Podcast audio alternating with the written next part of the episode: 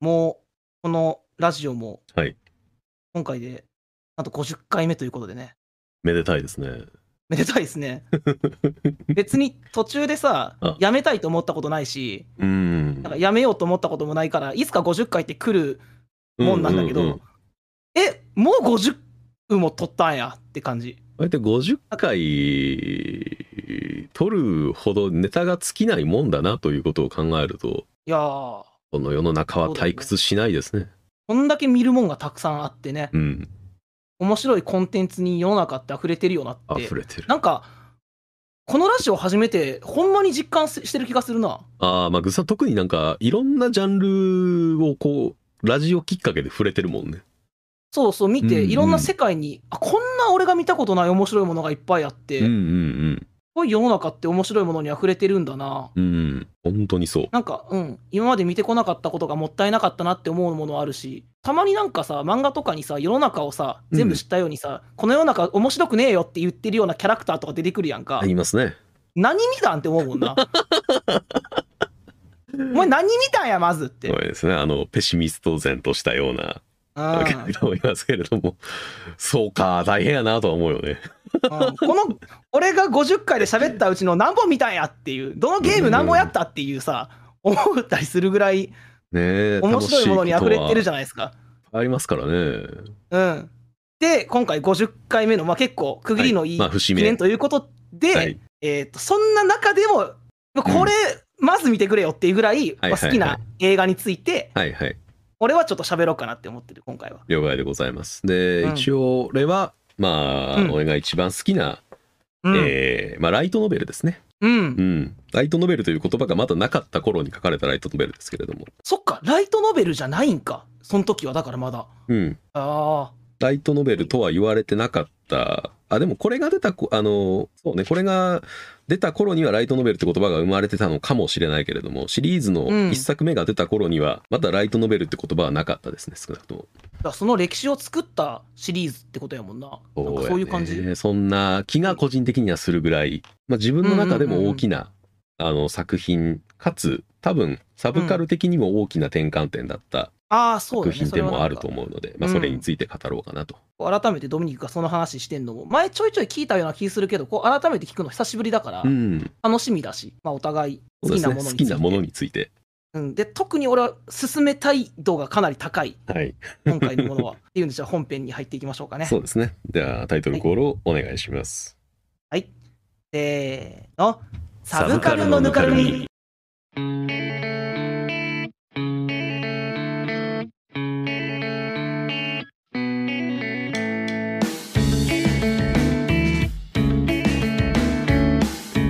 第50回すべてのサブカルコンテンツに改めて感謝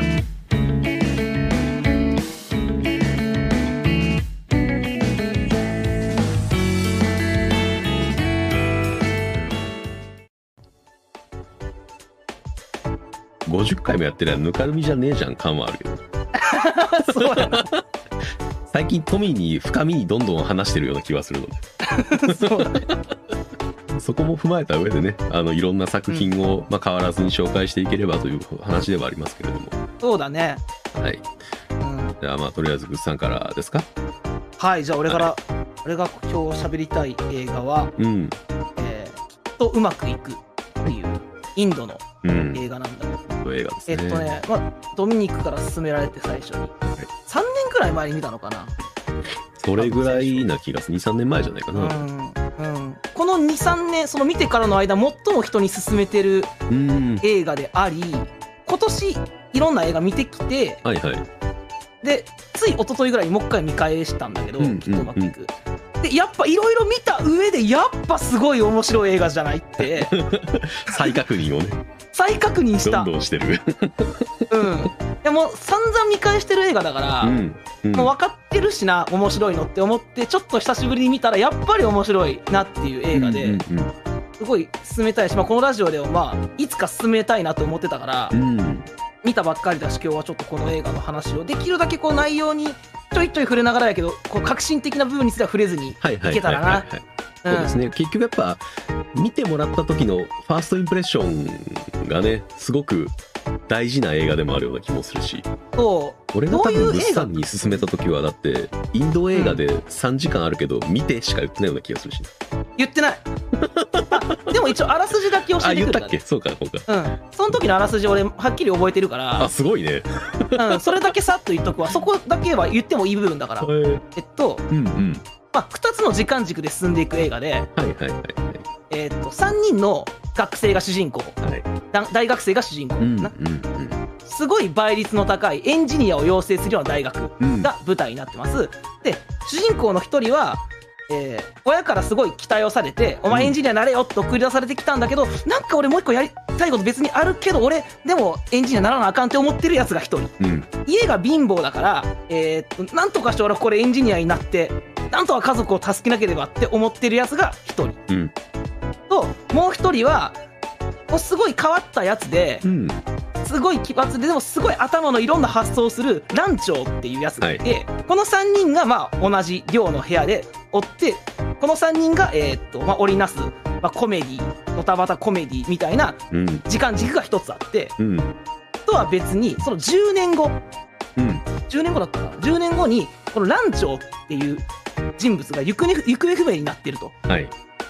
で行方不明になっていてでもどこにおるっていう情報が入ったからこのランチを探しに行ってるっていううん時間軸がん交互に行くっていううんうんお話っうんうんへていうのがドミニクが俺に言ったあらすじ。え覚えてるな逆になうん、 えーって思ってうんでインド映画で3時間、うんインド映画で3時間 マジでって思ったの聞いた時は、おーなんかハードルの高さすごいよねうん、これそう進める時のハードルそれやねんな。 過剰書きで伝えた時のハードルの高さがすごいですよそういやインド映画ってまずそんな見たことありませんけどって人がうん全然おるしそうねかくいう俺もバーフバリときっとうまくいくしかまだ見たことないインドの映画は、うんで3時間ってお前90分ぐらいがいいやんっていうね映画って俺も90分ぐらいが一番見やすい尺だと思うし好きな尺なんかハッピーレスリアの時に言ったと思うけど3時間長くないでもドミニクが言ったのはすごい覚えててでも俺は3時間見終わった後もう一回見たくなったよって言ってたよ俺ああそうですねもう本当にこれは見てよかったうん映画で、まあ、どういう映画かっていうとその内容の部分がねすごく触れづらいんだけど俺はずっとこの映画を紹介するときに言ってる文句は、うんあの笑って泣ける名作の最高峰っていうはいはいはいよくまあ言う使われる文句であるやんか笑って泣ける名作みあたいりな、ますねうんこの笑いの部分と泣きの部分をこんな高い次元で両立してちゃんと笑って泣ける名作っていうこのうん文句に恥じないのは、この映画がトップじゃないかな大体どっちかに寄ったりすんねんななんか泣ける方強かったなとかはいはいはい笑える方が強かったなって思う中きっとうまくいくは笑えるところでしっかり笑かされるしはいはいはい泣けるところではもうあついだから一昨日見て一昨日見てな何回見たか分からんけどやっぱ3回ぐらいは泣いてるのね一本の映画で一本の中でな3回ぐらい泣けるよねすごいなんか俺の好きな要素がだから詰まった映画ではうんでまず分かりやすさっていう部分があって、うんその笑いの部分の分かりやすさなんだけどうん特にねなんかインドって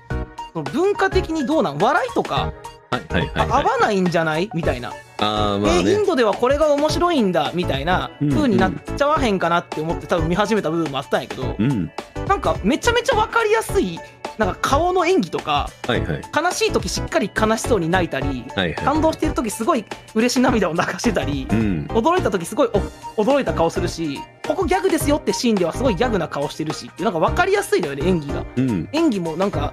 笑いの質の内容も分かりやすくてなんか別に文化の違いで笑えないみたいなところはない映画だしなんか分かりやすい笑えて面白いみたいな、で泣けるところもすごい分かりやすく泣けるしでこの一個一個のシーンがすごくいいんだけどうんその一個一個が実はすごい伏線になっててこの映画ってうんあこのシーン良かったなあこんな感じで面白いなって思ったシーンが後の何十分後かにはいはいあー聞いてきたっていうのの連続なのよねずっとうんずっと回収されていくうんうんでその中に分かりやすい山と谷がたくさんあるっていうはいはいでその山が高いあ のふ普通の映画はこの大きい山1個で1本作るよっていう山がねうん3、4個あるんじゃないっていう、うんうんうんうんすごいこの3時間の中にすっごいギュッと詰まってんだよね。いろんなその山、いろんな谷。うんで、このラジオでいろんな語ってきた映画とちょっと比較するわけじゃないんだけど、いろんな映画でさ、あの、ジャンルの複合型映画だなみたいな話するやんか。はいはいこのジャンル複合型映画としても一番一番じゃないかなって思うね、うんもうコメディでありなんかインドの物語の作り方であんねんってこれとこれとこれの要素は入れて作りましょうっていうのがあるらしくてうんでその中に恋愛があったり歌があったりするはいはいだからこうだからバーフバリもさその恋愛もあればミュージカルもあってって結構全部のせみたいな作りなんやけど多分インドの映画ってそういうのが多分多いんやと思うねんな、うんいろんなジャンルを混ぜて作ってっていうそれがすごいきっとうまくいくわこの綺麗にまとまってるしっていうはいのはいははいあるよね、だからまずさっきも言ったけど笑えるコメディではあるわけなんだけど、うんその中で主人公たちの成長みたいなのはちゃんと描くし、うんでその中で家族愛だったりうんであと何の要素かない、まあ、その歌って踊ってミュージカルの要素ももちろんあるし歌めちゃめちゃいいしうんでそのすっごいいい教訓の部分もうん決してこう説教臭くなくうんうん入ってくる映画でもあるっていうそこもすごくいいしうんでありこの内容についてやっぱ俺が一番言いたくない部分としてはミステリーの要素が実はある映画だからなのよはいはいそのはい探していく過程でこの映画その最1時間半1時間半で3時間の構成になってるんだよな、うんまあインドってなんか最途中に休憩挟むみたいな感じなんやったっけうん、あなんのか休憩の時間がインターバルがね絶対置かれるので3時間あるけど実際は1時間半経てば、あの休憩ですって画面が出てくるんでそうそそこうでこの一映画旦も席さ取ってトイレ行ったりとかご飯食べに行ったりっていうのは全然できる構成になってますね。もう何週も見てるから今はわかるけどそのうん1回のインターバルの90分なんてもうインターバルおかんでくれよってぐらい気になる終わり方するんだよねあーちょっとクリフハンガー的ですよね。ミステリー的な見せ方もあるからだからやっぱ最初の1周目そのやっぱ面白さがうんあるのよねだから何回見ても面白い映画なんだけどやっぱり1回目が一番面白い映画ではあるっていううんうんうんうんだからな今回も見てあここもいいなそこもいいなってどんどんこうあの積み重なっていってんねんけどこの映画の面白さは、うんでありながら記憶消してもう一回見たい映画でもあるんだよねそうようね。ん、この映画あともう一個うんすごいなって思ったのがこれもこのラジオで語ってきた何個かの映画にはあったテーマなんだけどさ「まあ、パラサイト」と「まあ、ジョーカー」の話したことあるやんか、はいはいはい。でどっちもこう社会のシステムであったりとうかんさ、うんそこにこうちょっとメスを入れるじゃないけどある映画なんやけどきっとうまくいくって実はそこすごい入ってる映画なのよね。そうですね。どうしてそのじゃあエンジニアをみんなそんな躍起になって目指すんだっていうとうんそのやっぱカースト制度の風潮みたいのがまだインドにはあってうんでその中でつける仕事っていうのは決まってるんだけどエンジニアっていう最近できた仕事だからどのカーストででも目指すことができるうんだから一発逆転狙うにはそこ行くしかないはい。っていうそういう社会の構想を知っとくとより面白い映画だしそこすごいちゃんと描いてるしうんさっきも言った主人公3人のうちの1人はすごい家貧乏でうん貧富の差があるよっていうのも描いてるやんか。うんでそういう社会ゆえに競争うん競争競争になったから自殺がすごく多いんだよっていうのうんが出てくんだけど途中でこれも実際のインドもそうなんだって若者の自殺率が高いっていうのもあるっていう、っていうその格差とか社会問題みたいのもうん実はすごいしっかり描かれててう、んなんだけどそこにそこはよく見たらそういう描かれ方はしてるけどうんそこが全面に来てる映画じゃないというか、ね積極臭くはないですから。こう説教臭くないいろんなその教訓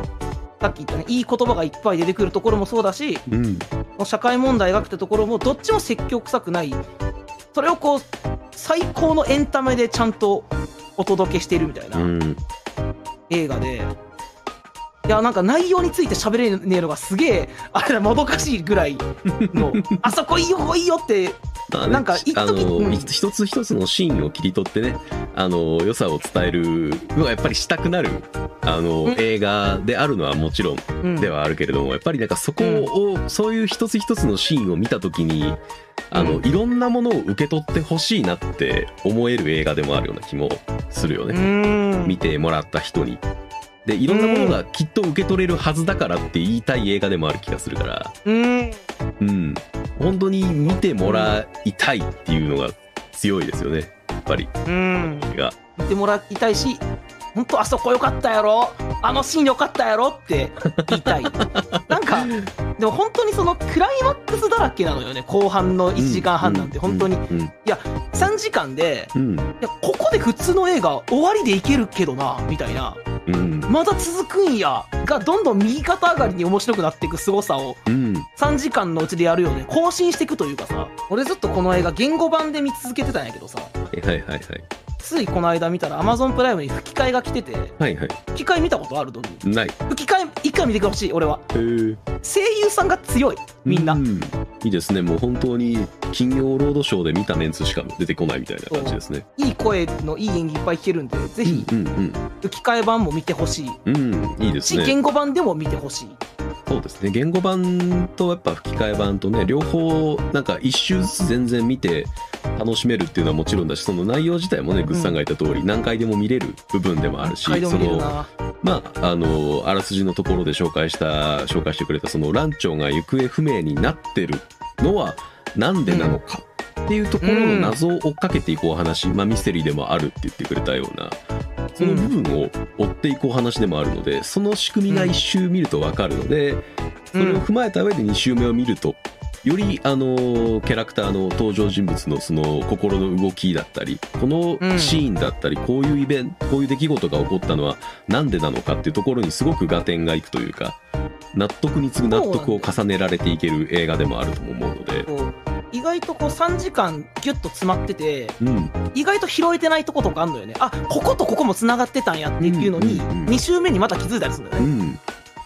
でね、それも踏まえるとやっぱりあの言語版1周見て吹き替え版2周見て、で全然あのお釣りが来るぐらいに楽しめるああほんまに映画な気がしますね。でなんか俺この個人的なこの映画のなんか思ったことというか、うん一昨日見ててね大学なんか俺この映画見るとやっぱ自分の学生の時のことが思い出すはいはいはい。大学の時ってさ友達に毎日みたいに毎日のように会うことができるやんかそうだね。うんでも実際この時間が経つと毎日は会えなくなってしまうやんか、うん。でなんかこの映画も毎日寮で同じ寮で過ごしてた3人うん。が10年後はその3人で入れなくてそれを探しに行く話でなんかそう大学生活のなんかなんていうのその毎日友達と会えることの素晴らしさとうん。あとそこでこうこう青春をしてバカをやることの楽しさとか、うまん。あ、そういうことも詰まった映画だよねっていうのをなんか改めて思ってて、俺はなんか大学行きたくなかったからうん。行きたくなかったけど大学って友達作りに行くとこだから行ったらって言われて行ったのよね。うん。この映画の中でも、うん。この主人公たちは素晴らしい友達関係になって俺もなんかこの映画を見た時に思い出す友達がいるぐらいにはうん。いい友達ができてあ大学行ってよかったなって思うのよ見るとなんかその大学にできた友達ってその何年経ってもそういう友達だよっていう映画でもある気がして俺はうん。大学行ってよかったなってすごい個人的な体験とこう重なった部分でもすごい刺さってる映画ではあるのよねうん。そうだね。そこがやっぱりなんか構成として多分この映画がすごくよくできてるところな気がして。うんあのー例えばその青春時代とか学生時代の良さを、えー追体験させてくれる映画、うんえーだったりとか物語っていう部分になってくるとやっぱり過去にこういうことがあってすごく楽しかったんだっていうそこだけをきらびやかに見せることが多分一番初めに想像しうるというか見せ方な気がするよね、一番やりやすいというかあのー多分できる方法って一番やりやすいような気もするんだけれどもやっぱりこの映画はその、えー昔の学生時代があって10年経った今があってっていうその時間軸が二軸あるっていう部分で今と昔っていうところをちゃんと比較して描きながらそれでも変わらないものがあるっていうところをちゃんと描いてるからやっぱりよりあの登場人物の絆っていう部分もそうだしその変わらなかった変わ関係性が変わっていないっていうのはなんで変わらなかったのかっていうところをちゃんと描くからうんこういうきっかけがあったから多分この人たちの関係性っていうのは変わらずにずっと友達なんだろうなっていうところにも本当に納得がいくストーリーになってるっていそううだのねがやっぱり大きいお話な気がしますね。この部分にそっかすごい説得力のある構成になってんねんな、うん、と思うだからそそうだのね時間軸が二軸あるっていうのがただのミステリーとして舞台装置として置かれてるだけじゃなくてキャラクターの心情とか感情を説明する上でも大事な要素になってるっていうのがあのあー個人的に確はかにすごくあの好きな構成の仕方というかよくできてるなって思うところでもありますうーよね。んなるほどなんかあるその構成についてはなこの内容のここがいやそうがいいって話ばっかりしてたから、うんうんすごい新鮮だなそういうふうに聞くのは、そういう描き方構成もあってやっぱりすごいこの学生時代の3人っていうのはうんすごいまだ魅力的に映るわけなんだけど俺にとって、でも今回改めて見返して気づいたんやけど学生時代編ってそんなに実は描いてないのよねあうのん期間で言うと、そうですねじゃ4年間あるやんかはい2回3回丸々描いてないよねこの映画すごくない、だからやっぱりあれなんですよねこうあの主に描かれてるのは現実なんですよね、現代というか一そうそうそ番う今生きてる時間軸っていうところをやっぱりちゃんと丁寧に描いててうんだから本当に思い出話なんですよね学生時代のうんやってることとしてはうんうんだからしんどかったことももちろんあるけれどうもん浮かんでくるのは楽しかった思い出とかうんよく話したあいつ、うんあんなことあったなっていうエピソードがポンポンポンポン現代の中で放り込まれていくような構成になってるんですよね。なんか改めて俺はこのなんかやっぱりうんテーマとしてね描いているものっていうのが個人的に思うのはあのー輝かしかった青春時代を懐かしもうじゃないのがテーマだと思うんですよ。うん、個人的にそはうなんだよね。ただただその、うんあの頃って良かったよなだけをやる映画なんだったらそれこそ1回生から4回生まで順繰りにやっていって、えあーーそうだね冒頭で現代移してあの真ん中は全部その1回生から4回生までやってエンディングで現代戻ってきて、えーこんな話がありましたで終わるんだったら、多分大学時代、えー青春時代ってこんな輝かしいことがあってこんないろんな面白いやつがいてをうん十分にできるとは思うんだけど、結局のところ俺がこの映画からなんか感じ取ったものってうん過去は現在にちゃんと生かされてるっていうお話だと思うのよね。ああ、そうだと思う。うん、昔やったこそのとと昔うん経験したことって全部無駄じゃないしうん。何かしら触れたもの触れたあの人経験したことっていうのは自分、うん今の自分を作る上ですごく大事なものになってくるから、うんうまくいくんだよっていうお話だと俺は思うのよね。うんうん。ななんかあの決して後ろ向きじゃないっていうところがやっぱりあの好きな部分でもありますね、個人的には。そうだね。前うに、ん、未来に。そうそう結局はずっと未来をお話、未来の話をしてる、えー物語だとも思うのでね。構成とかもすごいけど、まあ、その、いろいろその、言ったけど、いや、そこもすごいけどなってポイントも個人的にいっぱいあって、うんこの映画さ、あの、同じ時間軸2つで動いていくんやけどさ、はいはいその主人公たちをさ同じ俳優さんがやってるやんかそうやね。いやこれさなんか内容がすごすぎてあんまり触れへんうんことなんやけどいやすごいことよっていうねだってあの本当に10年経ったように見えるから見た目が、見えますねうん、これほんまに見てほしいあのファルそのさっきのほゲーんまにムあなるんかないだけとかでもねすごく印象が変わるんだなーっていうのがわかるし、そうそれすごいよね、うん、そもそもそこもすごいよ10年時間が経ってるっていうのを絵力でも納得させられる強さはありますそうねだ。そこでもあるな、ん10年経ったんだっていうのをちゃんと分かりやすく絵で見せられてるのがすごい実写で、うんうん同じ人がやってっていうのがすごいよね、ビジュアルの分かりやすさそしてこれも見てからあれやからこの内容は言わんけどいろんな素晴らしい教訓を含んだ名言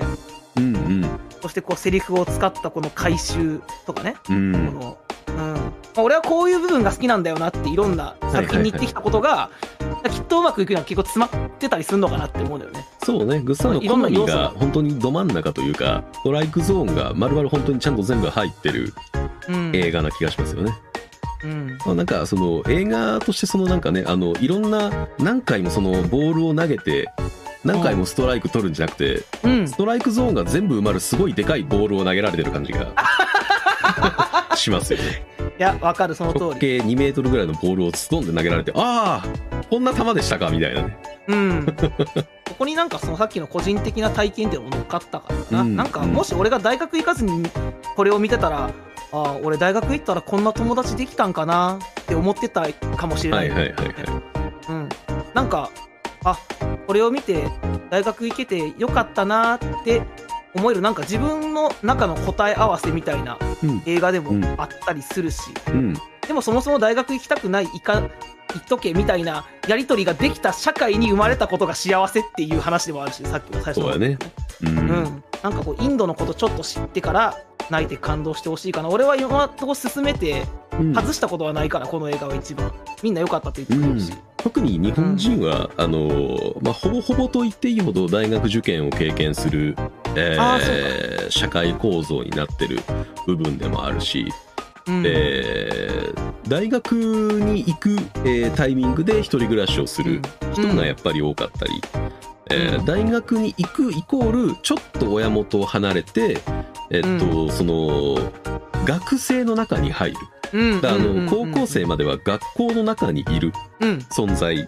が一つイニシエーションを経て、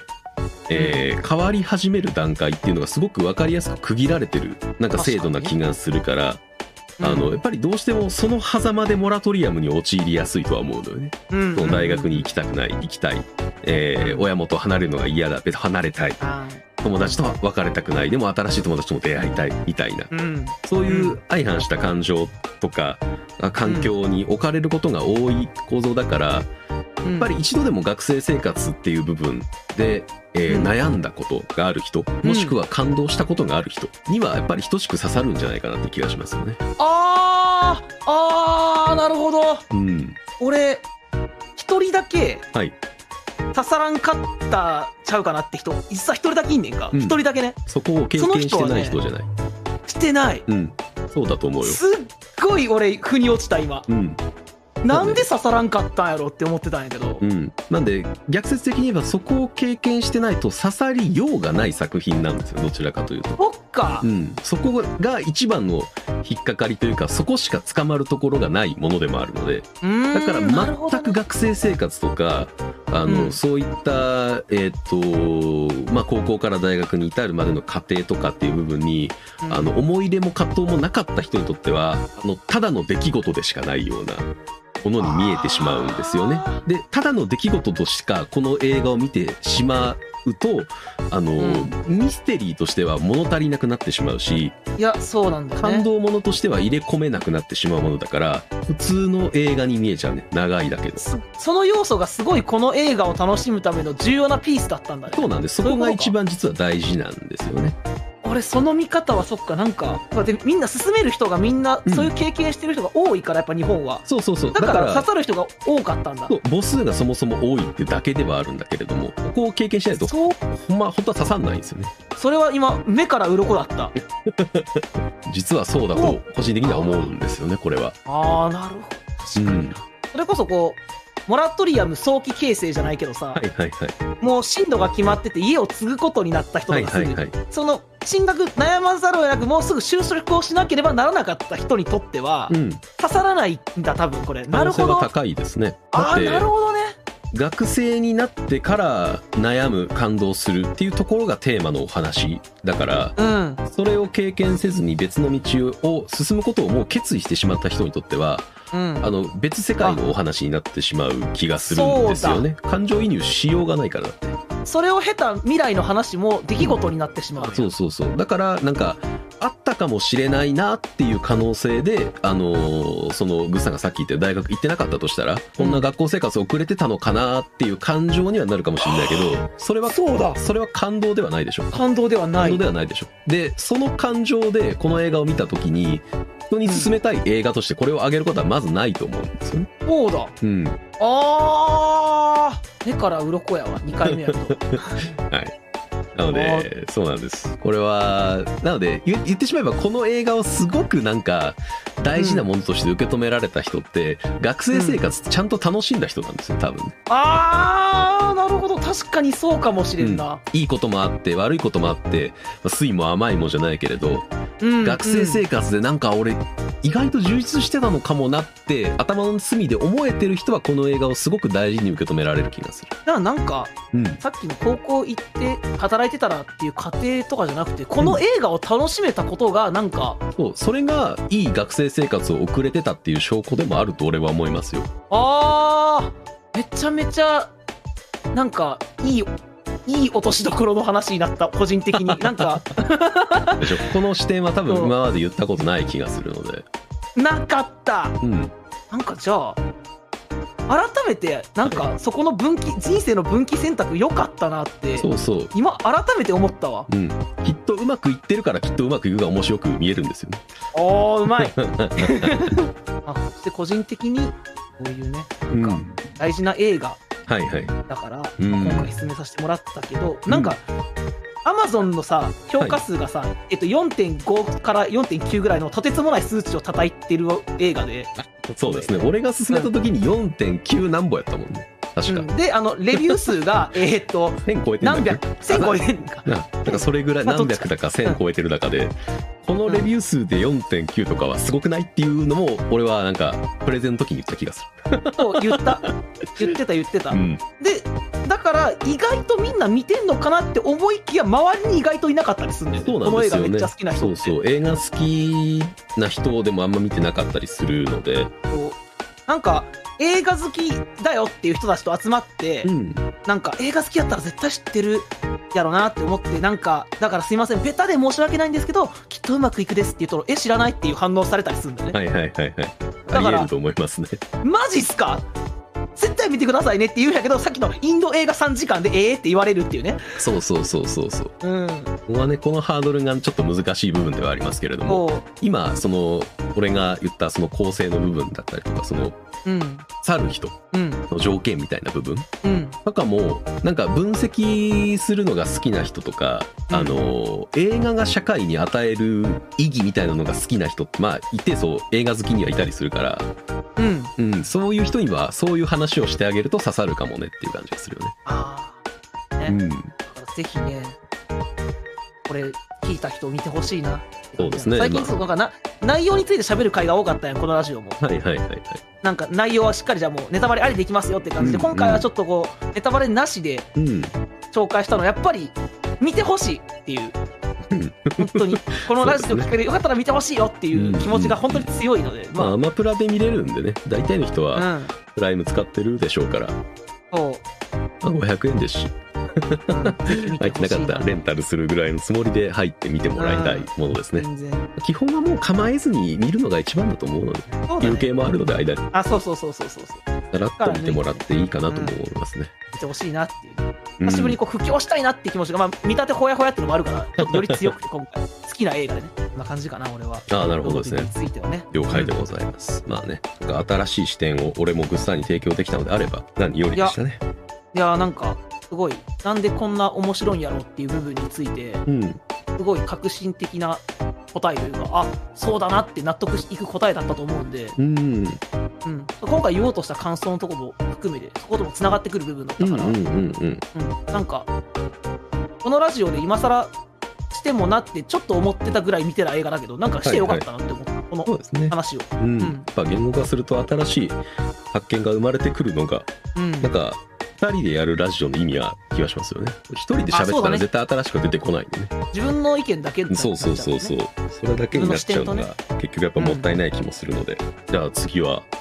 俺のターンですか、ドミニクのターンでお願い俺しのまタすーンですかうんまあそうですねまああげる作品をとりあえず先に紹介するのであれば、うんえーブギーポップアンバランスオーリーゴーストですねうんうんまあブギーポップシリーズっていうので名前を知ってる人はいるかもですけれども、まあ、ブギーポップは笑わないのアニメ化をしたのが2年ぐらい前かな新しいやつがああそったのがうだね多分それぐらいじゃないかうん、なんでそれでブギポップっていう言葉に聞き覚えがある人が、まあ一定層いてもおかしくはないかなというぐらいではありますが基本的には忘れられた作 品ですなわ忘れ去られてるあ忘れられてる作品ですっていうのもこれはねあのちょっとライトノベルの話を先にしたいんですけれどはいあのーなんで忘れられた作品かっていうとうんライトノベルって俺の認識では、うん徹底的に現在しか見ない作品なんだと思うんですよねうーんそうなんだその時、えー、とそのライトノベルが発刊された当時の世界しか見ない作品だと俺は思ってるねライトノベルってそもそもがああなるほどそういうことかうんうんうんだからあのーすその当時当時で出たライトノベルをうんあの一番楽しめてるのはその当時に発刊されたタイミングでライトノベルを読む層の年齢の人あーそだのと思うのよ時代に時代に読むのが面白いっていうかその面白いというか出た時に読むのがそういう特性がある俺はなんかジャンルだと思ってるねライトノベル自体がそもそも。うーんそうなんだ俺はねうん、あのーだから多分今えっ、とスレイヤーズのえー小説を読んだとしても古臭いなって感じるとは思うんだけれども、うんあれは当時に発刊当時は最先端だったわけだし、うんえーだから流行っていうものにすごく感化されるはいはいは作品群な気がするんですね、ライトノベルっていう形態自体が。いうんうんジャンルとして今はそうなってるのかなっていう気もするんですけれど。うんでそう考えた時にブギーポップってそのライトノベルっていう言葉がなかった時に生まれたシリーズだっていう話をね冒頭うんしたと思うんですけれどうんでただそれでもブギーポップっていうのがなんで、えー発刊されてからもうだから20年ぐらい経ってるのにうんなぜ2年前にまたアニメ化されたのかっていうところうんうんうんうんを考えるとやっぱり俺はすごく普遍的な、えーメッセージっていう部分が入ってるからだと、個人的にはやっぱ思うし思いたいんですよね。うんうんうんうんうんいつ読んでもこの出た当時じゃないうん今読んでも伝わるテーマとかってことね、うそういうのがあるとうん、うんと個人的には思っていてでうんこれがなんでそれがそういったそのメッセージっていうのが何なのかっていうのを考えるとやっぱ俺はあの一言で表すなら10代の葛藤だと思うんですよ。うんで何に対する葛藤なのかっていうと所属する空間、うん所属に対する葛藤だと思うんですよね。例えば自分はうん家の中の、うんえっと例えばいい息子なのか悪い息子なのか、学校の中では優等生なのか劣等生なのか普通の学生なのかとか、あ所属ね、うん所属自分の属性に対する葛藤だから自分ってこういう人間なのかもなって思い出すタイミングだと俺は思ってて10代のあーその後確かにな半って高校生活とか特にうん、こうクラスの中でカーストがあってイケてる側イケてない側とかね、でそうそうなんか最近あと1軍2軍とか言ったりするもんなそういうのなああそうなの、ね、俺ははなんか聞いたことあるね、うんん4軍みたいなうん、いけてないいやつが4軍で1軍は、まあ、あのいけてるやつみたいな,、うんなんかそういうのも所属の話だよねうん、でなんかその所ず自分の属性に対する感覚ってうんあの社会に出てからまた変わるのよねやっぱうりん経験としいて、や変わると思うよつまりこれって社会に出た後ってうん何が変わってるのかっていうと、うんおーっとね、その属す、所属する場所っていうのが、やっぱり変化していくからだと思うんですよね。学校の中っていうところが会社の中になって。そうだね違うところに所属するわけだねもちろんで、そうなると何が変わるかって評価基準が変わるんですよね。ああ確かにうん。学校の中で、まあもちろん、なんかテスト毎回100点取ってるってやつは、うんすごいけど、うんこいつが等しく全部の学校、ご全部の高校でイケてるやつ、いわゆる一軍に入ってたかって言われると、多分違うと思うんですよ。等しく。少なくとも違うし、うん。まあ俺のイメージは逆のことの方が多かったかななんかね、逆転してたりする場合もあるよね。なんか、あの、評価基準がやっぱり学校と社会とでは全然違う中で、じゃあ学校の中にいるときに、自分がどういう属性なのか、どういう能力なのか、どういう評価をされてるのかっていう、まあだからまさしくモラトリアムに陥ったときに、うん読んでぶっ刺さったのが俺のブギーポップなんです、だから。だだか、ら、俺がさっき言った、その当時読んでないと刺さらないっていうのはそういうことなんです。大人になってから見ても、評価基準がそもそも違うから、そうか。学校にいる時に読まないと多分俺の中では俺が経験したすごい大きなインパクトっていうのは今ブギーポップを大人の人に読んでもらっても刺さらないんですよね。俺だからドミニクからもらって読んだやんか、うん、ブギーポップうは。んだから大人になってから読んでんのよ、それ。そうそうそうだからドミニクのした経験は多分できたか、ででききないなかっそうそう多た。分できなめいちとゃ思うんめでちすゃよ面白かったけどうな。ん、うん。もちろんエンタメとして違ねうあのシンプルに小説として面白いっていう部分もあるとは思うんだけど、うん俺はそれ以上のなんかやっぱ価値を見出してるんですよブギーポップうんうんうん。そう。そこの感覚っていうのは、まあ、わからない部分は絶対あるだろうなと思いながら紹介はするんですけれども。うん。だから、このホーリーゴーストに関しては特に、まあ、わかりやすいあの部分だと思うんで、その葛藤と所属の概念っていうか、うんうんうんでも、あの、登場人物がね、まあ、メインで2人いて、男女2人いて、えー、まあ、優等生の男ですね。1人が。うん優等生の高校生。まあ、いいだ、いい高校に行ってて、えー、学校の中ではコミュ力もあって、友達も多くいて。で、ただ家に帰ると、あ、うん。家、あのー家族仲は、まあ、見学というか、ほぼ無干渉に近い状態になっていて。ああそんなんやったな、ううんん、で自分はその学校に行っていい優等生を演じることができるっていう自覚もあるタイプのキャラクターなんですよね。うんうんうん、うんでただ日が沈んで学校が終わって家に帰ると真っ暗な家が家があって誰もいない中で勉強をしていてっていうのを経験している中でどっちの自分が本当なのかが分からなくなってくるという葛藤をもともと抱えている主主人公が夕方ぶらつくのが好きだっていう独白から始まるんですね。うん何かなぜかっていうと朝は学校の時間で夜は家の時間だからそれが混ざり合ってる夕方が好きだってそのあそこを歩いてる時は自分は何者でもなくいられるっーあーていうのを感じながら独白してブラブラと街を歩いてる時に事件ある事件に巻き込まれてっていうのが冒頭のその導入なわけなんですよね。なんかもうまさしくなんかさっき言ったその自分がどういう属性なのかっていうところ。まあ優等生なんかうんこの家の一人のだから学校では友達をって語彙力あってとか、やけど家では一人でそう孤独に過ごしててっていう、どっちに所属してるのがうん、本当の自分なんだろう正しいのかまあ正しさも正しくないんだけれどもやっぱり当事者としてはやっぱ考える部分でもあるだろうし、んでそうなった時に普段は絶対にしないまあ学校にいる時なら絶対にしないようなうんバイク泥棒でそうや襲われてる彼氏におそらく殴られて飛び出してきたであろう女の子を、うんえー見つけてバイク泥棒をして一緒に乗っていくかっていう話をするんですよね。うんま、こここもなんかすごく俺的には好きなボーイミーツガールなんですよねやっぱり。うんうんまさしくここから非日常が始まるっていううん感じのお話でもあるし。そうワクワクする始まり方だようねんうんなんかは物語が始まっていくっていう感じだよそうここかわからりやそすういね動き出すっていうのがすごく分かりやすく描写がされててで、うんそのその前段部分でその自分がどういう存在なのかうんでそこから世界の危機に直面するわけなんですよね。はいはいこの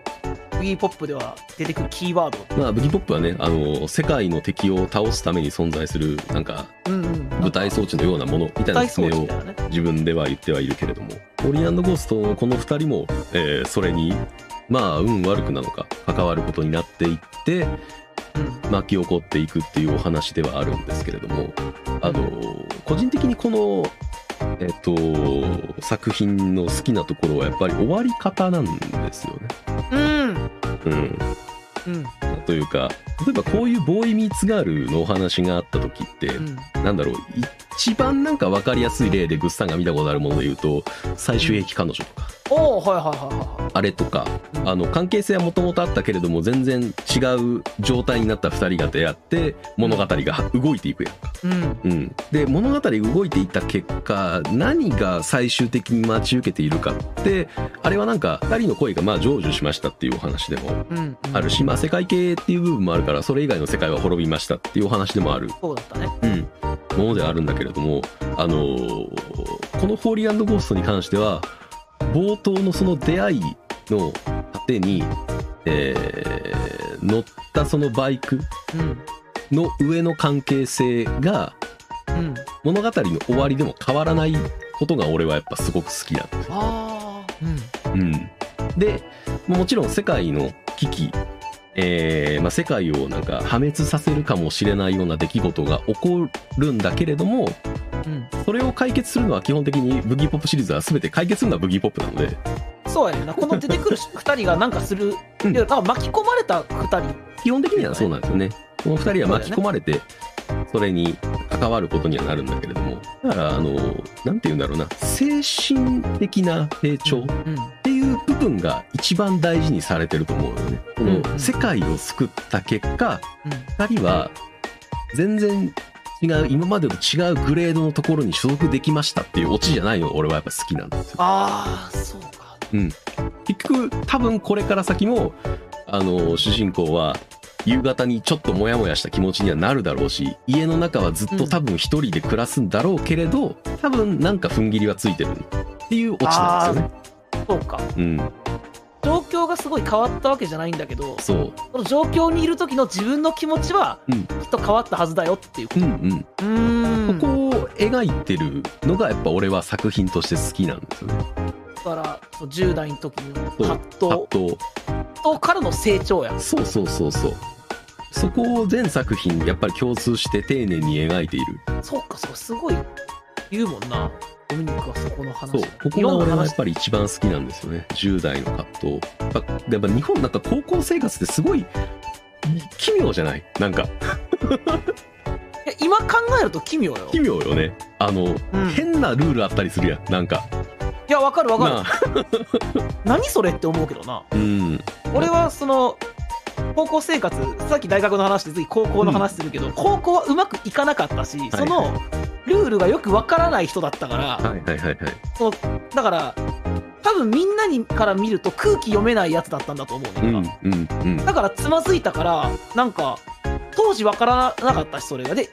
なんか大人になってあ高校ってそういうとこやったんやって思うといや変だけどなそれでもってややっぱり思うんだよねうんそう何その感じっていうわかるんですよね高校時代やっぱね高校生活ってのはやっぱ変な空間だしなんか変な空気が蔓延してるところだと思うんだよねいやそうやったなんか中学より高校の方が強かったな、うん俺はとその思感じう特に俺も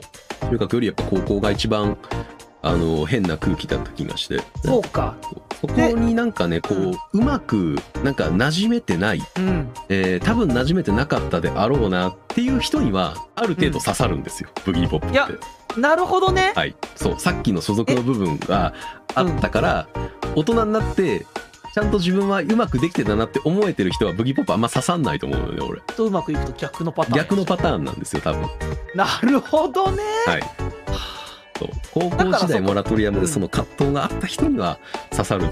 ていうところがやっぱり好きなポイントなんですようまくいってた人はうん何悩んでんのこんな風にって思いそうな気がするなあの俺はうまくいってな多分ねかったからそうそうそう初めのその前段部分の主人公が夕方になるとモヤモヤするっていう感覚がわからない人がやっぱり一定数いるとは思うよねそもそもがうんうんいや別になんか学校で優等生できてんだらいいじゃんになる人もいるだろうし、あーうんあーなるほどな親と無干渉なら別に気楽でいいやんぐらいに思う人もいるだろうしいやわかるそういうポジティブな人は言っているよな一定数いると思うんですよね。いるいるそうで多分このそのそういう感想ってうんあのー時代にを得るに減るに至ってうんあ増えてきてると俺は思うのよ。増えてきてるんあでも増えてきてるかうん、っていうのもなんでかっていうと、うやっぱネットが発達してそう俺も思った今他の世界の自分じゃない他の家庭ってどういう家庭なんだろうが情報が取得しやすくなりすぎちゃったから確かになんか比較することももちろんできるけれどもあ同じようなやつっているんだっていうことも思いやすくなったと思うのね、そうだねうん、だから孤独感を感じづらくなってるとは思うようんうんうんで多分俺があの高校生とかの時にこのブギーポップを見た時に思ったあの俺の孤独を代弁してくれてるっていう感覚うーんっていうその感覚っていうのはあのーこれが発刊されたのが2001年やからネットない20そう SNS ないねねそうそうない状態じゃないと得られなかった感覚だとも思うよもしこれがうだんから今発刊されてて、うん今ドミニクが高校生だとしたら、うんうんこの本からその何そこまで刺さってないやろなその刺さってない SNS とか見て、うんあ同じようなやつでいいねんな、うんみたいなだってもだっかとらそういうやつねらが、うそんうそういることが分かんない自分と似たような人たちっていいのかな自分が思っているようなことって、みんな思うことなのかな、うんっていうのを気持ちで読んだ時にあこれ俺が感じてるこれだって重なったわけでしょ、そうそうそう多分ドミニク重ねるこあーとなんがかうんあの重ねなんかその重ねるに至るまでもやっぱり本だから読まなきゃいけないわけなんだけど、うん、 SNS はもうパッと探して104 Twitter であれば140字でそれが表現されてるわけじゃないですかそうだね。すごくインスタントに感じそれを重ねられるんですよインスタントに確かにそうだね。そうそううん、だからね刺さり方が違うっていうのはあの前半に説明したライトノベルの話とかにも関わってくるわはけなんいですよ、はいはい。なるほどね。それがだから徹底的に現在を向いてるコンテンツだっていうのはそういうことなんですね俺が言いたい部分はだから多分今ナロー系が流行ってるのでうん。現代での比較をしないじゃないですかせえへんな、うん現代はもう比較もう比較対象が山ほどあるのは分かったからとりあえず別にでもいいよお前はこの世界に来て好きなことやればいいんだよっていう場所を提供してるのが俺はナロー系だと思ってるから、うん、うんうんううんん、だから現代世界でのその孤独とか比較とか干渉とか、えっと葛藤みたいなものを解決するもんじゃないのそもそも多分俺の中ではナロー系って。うん、確かにそうやなうん解消するもんじゃない、うん、そうやねんなそうだから成長したって感じあんまないもんな、うんすごいこの転生によってだからこれまで所属できなかった子に所属してるじゃないけどさっき何かを得るわけやんか、うんうんうん転生によって、うん、そうそうそう。で得てその結果別に心が成長する話ではないうん、よななんか俺そう最近ナロー系ちょっと呼んでるやつがあるからちょっと余計思うわ、うん。うんでなんかそこにこれって何何を見てるんやろって思うことが 多いそうね別。に主人公同じとこにずっとおるやんうーん。立ち位置が変わらないんですよ。所属してる場所が。属性がねでむしろむしろ主人公の仲間になっていくやつらが、うんが変化していくねんか主人公と会ってとかそうそうそう感化されていくよねそっちのそうやねそっちの方が魅力的には見えんのよ俺はうん、何主人公はずっと同じとこにおってとりあえず強くてなんかちょっと透かしててうん。っなんか俺あんま好きじゃないなって思ってしまうねんなていうところが、個人的にはそのライトノベルとナロー系の違いも踏まえた上で、なんで俺に当時ブギーポップがぶっ刺さったのかっていうところと、うん多分今でも刺さるっていう人にはこういう属性があるんじゃないっていうお話あーのまとめかな。なんでこのあたりがなんか、あ、もしかしたら俺はそういうことがあるかもなって思った人は読んでほしいですよね。あーでもうんわかる、うんそれはわかるなもしか当時その高校生活時代俺ってあんまりなんか馴染めてなかったなっていう思いがうんなんか一つあってそのモヤモヤがまだちょっと解決できてないなって思う人はあのぜひその感情をブギーポップのキャラクターに乗せてもらえればあー少しは気が晴れるんじゃないかなと俺は思うんですよね。なんかわかるあのいやうまくいってなかった気持ちって残るもんな結局そうそうそうなんかそう。あざみたいなもんでさうん。なんやろなもうかんなんやろなこの傷口塞がってるけどずっとそこに跡があるような状態で残っていて、うん。うん、そういうものだからそれをこうまあもう昔に戻ってさやり直すことできないけど、うん。あの時俺がこうなんか負った傷じゃないけど、うんうん今残ってるこれってそう。こういう風になんか作品になってるよとかこう作品の中の人物がこう代弁してくれるようだったりとかそういう経験がもしかしたらこうブギーポップを読んだ今からできるかもしれない。そう自分の感情を託すことができるのはもう限られた部分にしか託せないと思うので、うん、昔のその感傷って特に。うん、わかるな。うんで、ああ、なるほど。ブギーポップだったんだ。それそをうそ解うそ消してくれうだた。から10代の時にうん俺は全て多分自分の感傷とか葛藤をブギーポップのキャラクターに乗せられてるから今あまり葛藤しないように見えるんですよ、うーん、なるほどうね。ん、だって自分で葛藤感傷を抱く必要があまりないからもはやうーん、なのでまああとはあのブギーポップのあとおもし面白いというかあのー興味深いところに関しては作者がそういう人間だからっていうのもあるんですよねあ あ、わかる。あのー、だから、後書きめちゃめちゃ面白いんだよね。そうなんです後書きがねやっぱりあのー俺はこの作品はやっぱ好きで、あのーわかる後書きのねこの「ホーリーゴースト」の後書きはあのー分かっちゃいるけどやめられないという言葉があるところから始まるんですよねうん。うん、うん、うんうんうん。作者はあの予備校行ってた時にねいや勉強しなきゃいかんことは分かってるけどって思いながら講義サボって少女漫画読んでたなみたいな話とかから始まって、うん、うん。で人間っていうのはこうなんか変わっていくものなんかえっとまあ変わっていったりとか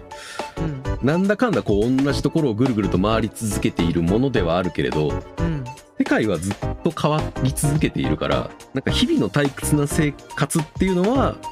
これ以前からなるべく自分は同じところにいようっていう努力の余り物みたいなもんじゃないっうん。ていうような話とかをしててまあ空回ってるかもしれないけれどもそこでとどまれてるだけで努力してるっていう話ではあるんでしょみたいないいな話とかがあったりしてーうん。なんかそういうのがやっぱり俺はふわっとした提言が俺は好きなんですよあー断言されるよりは、なんか押し押し付けるんじゃなくてねそうそうそうなんかそうふわっとしてんねんなうんめっちゃくちゃいいこと言ってんねんけどなんかそんなそんなんじゃないのみたいなそうそうそうある程度投げやりにやってくれるのが俺はすごく心地いいを感じるタイプではあるのでその内容も提示の仕方もうんうんうんそういうところが、あのー刺さりそうだなと思う人にはおすすめをしてるという作品ですねうん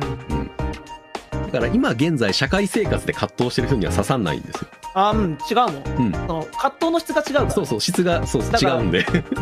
学校に所属した時の葛藤そとう社会に所属した時の葛藤が違うからそうそうじゃないんだよねだから学校の時に葛藤したことがある人悩んだことがある人には刺さるってことでしうょ、ん人生に迷ってる人に答えを与える本ではないんですよ小説ではそうだねいやそう、そう余裕がある人にしか刺さらないんですけどうん、昔余裕がなかった今余裕がある人なんですよだからつまりつま りうんうんうんうんだからね人は選ぶんですけれどもそれでも多分俺はずっとその時の10代の経験があるからあの多分死ぬまで好きだと言い続ける小説だろうなと思いますね、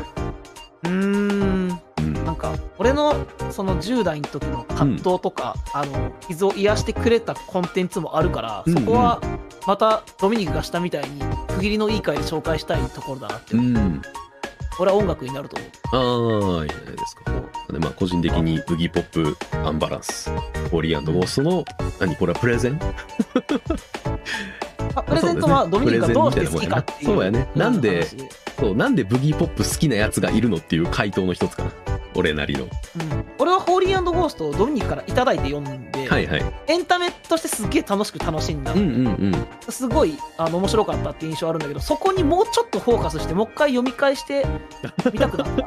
そうですね。まあ、いろんな視点でも見ても楽しいのは間違いないと俺は思うので、ひいき目は結構入ってるけど、やっぱり。いやでもそう俺はなんかあの1巻うん。出て読んだやんか、はいはいはい。一1巻から結構そのエンタメ的な部分で面白かったっていうのがあるんだようんうんうんうんその群像劇というかさ、うんこいきなりこんなことが起こってなんかあれ終わったぞと思ったら実はこの裏でこんなことが動いててっていうさはいはい。そこがすごく面白くてそれをさいろんな巻通してやっていくやんか。そうや1ね。巻一巻のあのシーンが、えー、と何巻に出てきてみたいなとうかんさ、うんうん。あれあいつはたたた確か何組のなんてやつだなあそこは何をしてるんだろうっていうのが実は一巻で出てきてるみたいなさ、はいはいはい。っていうこうファンサービスニヤニヤので俺すごいそういうの好きだから、うんうんうんそことそこつながんのかっていうのがすごい好きなタイプだから、うんそういうなんか内容のテーマの部分っていうのは10代にうん納得した人に刺さるってことなんだけど、そういうまあ仕掛けというかギミックというかそうねい見せ小方説としての構成とか、あのー話の組み立て方みたいな部分に関しては技術的な部分で見るとより見応えはやっぱりあったりもするしこうそこめもちゃ評めち価ゃされ面た白いかもしれない面白いしでやっぱこうそもそも10代に向けた、うんあの本っていうのがあって非常に読みやすいとも思ったんだよねなんそうか、ねすごいなんか難しいのかなと思ったら全然あれスイスイ読めるし分かりやすいしみたいな読めますよ魅力的なキャラクターもいっぱい出てくるしうんで缶によって全然テイストが違って一個一個面白くてみたいなうんなんか俺がこうドミニクからもらったり貸してもらったりして何個も読んだけど、すごいこの缶好きやわやっぱりっていうのもあるし、うんうんうんホーリーゴーストもその一つだけど、うんうんそうねなんかやっぱ読んでる読んでるすごい好きですっていう人ドミニクぐらいだから周りでそうなんですよね本当うんねなんかそれはちょっ と不満だしょ本ド当ミにニねクは、なんか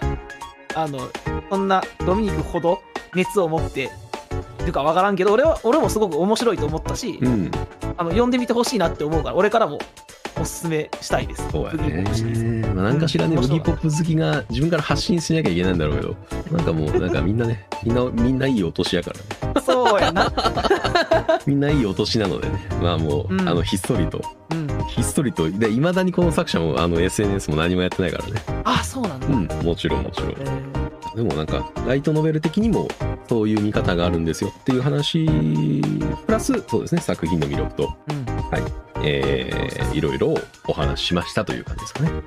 はいはいところで本日の泥遊びは以上ですかね以上ですね はい以上です、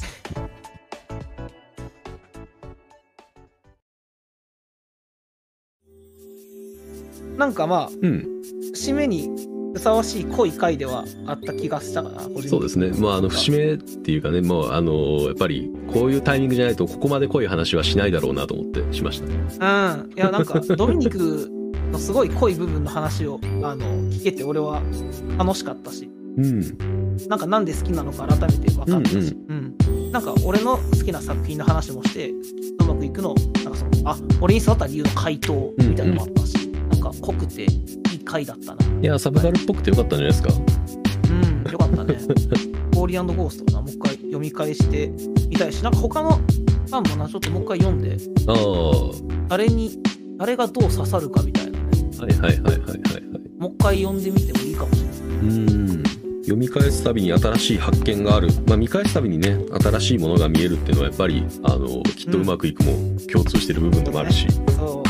ちも面白い作品ででもどうして刺さるかっていうのはやっぱりこうねこの作品の好みとかじゃだけじゃなくて、うん、どういう人生を送ってきたかが結構影響しててっていうのが結局バックグラウンドに俺はあのその刺さり方っていうのは一番根深いものがあると思ってるから、なんかそこにまでたどり着けたのかな今回は、ね、そこに視点がいくとより面白いですよねあとそうだね進め方のどうしようかなも面白いしね考えるのが。あそうだねこの人にはこれが合うかなっていうのもあるそようね そうそうここをメインに押し出して話したらそういうふう刺にさるかなみたいなことをね